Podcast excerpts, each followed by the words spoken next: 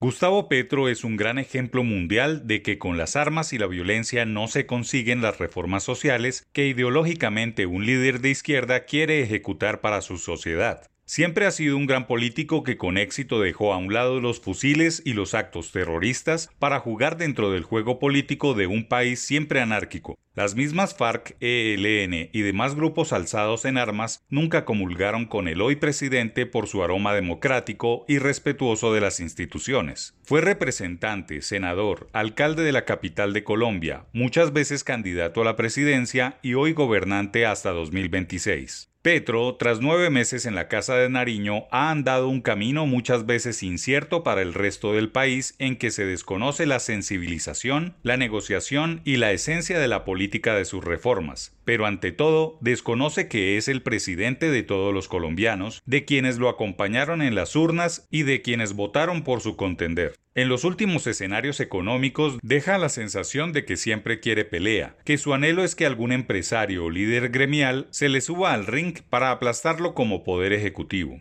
El rifirrafe con el fiscal general de la nación es solo un ejemplo de esa percepción. Desde el punto de vista del presidente, él es el jefe de todos los colombianos, indistintamente si es la sociedad civil, los magistrados, los senadores, alcaldes o representantes, los empresarios, los estudiantes, todos, absolutamente todos. Es el jefe de gobierno. Puede tener razón en algunas cosas, pero esa no es la actitud para construir un país mejor que solucione sus problemas crónicos. Colombia es un país anarquizado, violento, corrupto, signado por el narcotráfico, sin presencia estatal en cientos de municipios, eso todo el mundo lo sabe y el presidente debe ser el gran líder de la conciliación nacional, debe ser el árbitro rector, no el problemático que quiere dividir para mantener la indignación ante los problemas. Alinear indígenas que con sus palos intimidan la discusión del Plan Nacional de Desarrollo no es el camino para pacificar el país, esa no es la paz social que tanto promociona. El presidente está jugando con candela al pretender mostrar el garrote social si no se aprueban las reformas que propone, que dicho sea de paso son necesarias, pero no a la fuerza, sin conciliación ni escuchar a todos los sectores y menos aún intimidando a las instituciones con las cuales debe trabajar en equipo por un país mejor. No se equivoca el presidente con querer la paz total, pues la guerra interna que libra el país, el deteriorado orden público, la desbocada ola de atracos, extorsiones y secuestros requieren soluciones inmediatas y definitivas, pero el resto de la sociedad ve a un gobierno nacional que no actúa en contra de los violentos, que son menos y están por fuera de la ley. La sensación es que todo está invertido y que delinquir vale la pena porque goza de la protección gubernamental. Es necesario cambiar de actitud en el gobierno nacional, empezando por el primer mandatario, que no solo es un gran líder para sus seguidores de ideas de izquierda, sino que debe ser un gran presidente para todos, que en el resto de mandato que le queda trabaje para disminuir la pobreza, garantizar la seguridad de todos y disminuir todas las precariedades.